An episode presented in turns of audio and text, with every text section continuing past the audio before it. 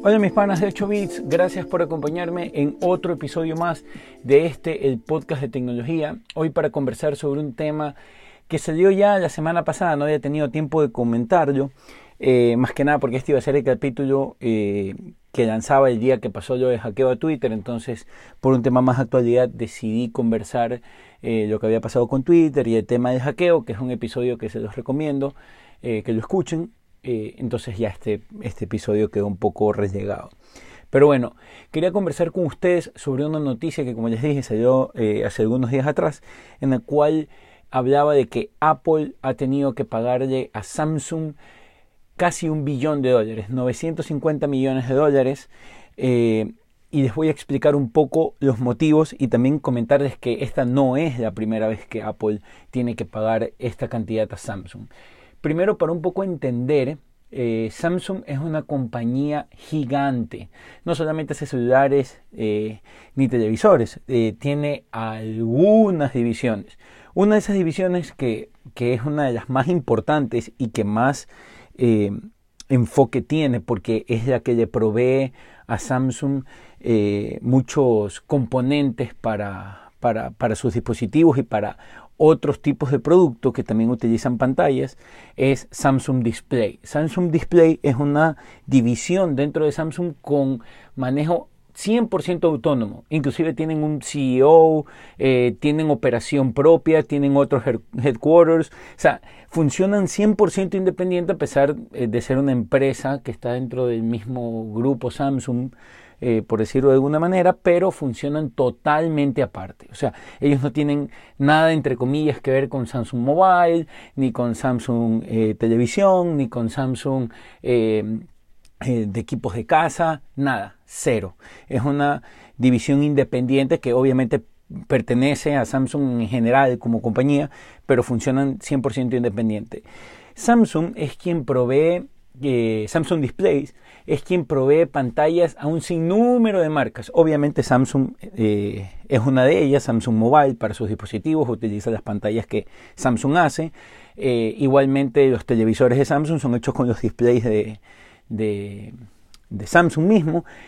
Sony, eh, hasta hace algún tiempo, no sé en la actualidad, también utilizaba estos displays de, Samsung. y en fin, algunas marcas a nivel mundial utilizan los componentes de display de Samsung. Dentro de esos, Apple. ¿Qué significa eh, utilizar estos displays o que Samsung haga los displays? Es decir, Samsung puede tener displays que vende en general a otras, a otras marcas o a sus propias marcas, o puede realizar displays o componentes que tú hayas armado, que tú hayas diseñado. Este es el caso de Apple. Apple arma sus propios displays con sus especificaciones, con sus formas, con su, con su tipo de, con sus características propias, pero van a la manufactura de otra empresa. En este caso es Samsung, porque Samsung es la mejor en esta área. O sea, para mí los mejores, las mejores pantallas en un celular las tiene Samsung, las mejores pantallas en un televisor las tiene Samsung. Los displays de Samsung son para mí los mejores del mundo. Entonces, ellos utilizan a la fábrica de Samsung, a Samsung Display, para poder hacer sus propias pantallas que ellos ya armaron, ya hicieron la arquitectura, ya tienen las especificaciones. Entonces dicen, ok, esta es la pantalla que yo necesito que tú me hagas. ¿Ok? Entonces ellos tienen cuotas, se manejan por cuotas. Apple tiene que cumplir por contrato una cuota de pantallas que tiene que mandar de hacer a Samsung. Me voy a inventar.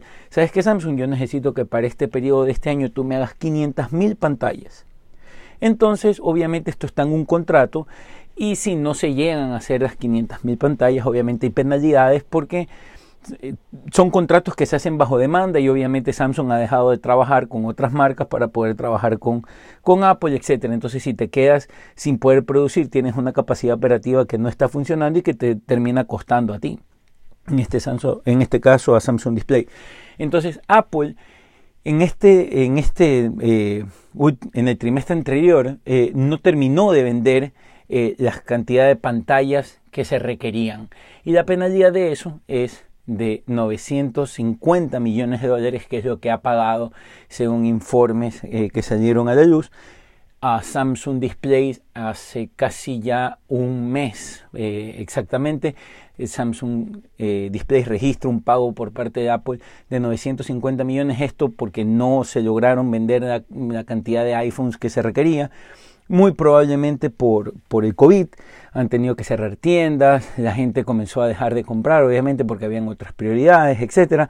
No se cumplió la cuota y Apple ahora va a tener que pagar de 900, bueno, ya les pagó 950 millones de dólares. Eh, obviamente hay, hay análisis que, que, estuve revisando, que esto de aquí también lo hacen por un ajuste de precios, es decir, eh, hay hay, márgenes que se tienen que cumplir, entonces Apple si no los cumple tiene que pagar el valor en general que le hubiese costado un display al costo que realmente debió haber salido, sino que obviamente por la cantidad de equipos y por la cantidad de displays, en este caso que se tenían que generar, se iba a pagar un menor valor. Entonces lo que se está pagando es técnicamente la diferencia, dice uno de los reportes. Pero esto no ha pasado, o sea, esto no es la primera vez estuve haciendo revisión de reportes y esto también pasó en el 2019. Eh, en uno de los reportes trimestrales que hacen ellos, donde Apple tuvo que pagar 680 millones de dólares porque tampoco cumplió la cuota de venta de dispositivos que se tenían. Entonces, obviamente, Samsung no pudo fabricar la cantidad de displays eh, que se debía y que estaba pactada por contrato, entonces Apple tuvo que también pagar de 680 millones de dólares. Entonces, eso es el tema que quería comentar, es una noticia de paso realmente que, que estaba dando la vuelta un poco al internet y lo revisé y dije, bueno, quiero, quiero comentar de esto a ustedes para que, para que tengan, lo tengan como un tema informativo y que podamos obviamente tener... Eh, un, feedback de todas estas noticias del día a día de la tecnología y que ustedes puedan estar enterados del tema. Espero les haya gustado el episodio del día de hoy, un episodio más corto de usual, pero bueno, en fin, informativo. Esta semana vamos a estar con tres episodios más. Espero que les guste. Tengo invitados para esta semana. Por primera vez voy a comenzar a traer invitados al podcast. Espero que les guste. Tengo un par que, bueno, ya cuando saque el episodio se van a dar cuenta quiénes son, obviamente, pero bueno que tengan un buen inicio de semana, que todo esté bien con ustedes. Ya saben, si tienen alguna duda, comentario, por favor háganmelo llegar a mis redes sociales, arroba Pancho Limongi en Twitter y en Instagram, o si no, a mi correo personal francisco.limongi arroba gmail.com. Que tengan un excelente día.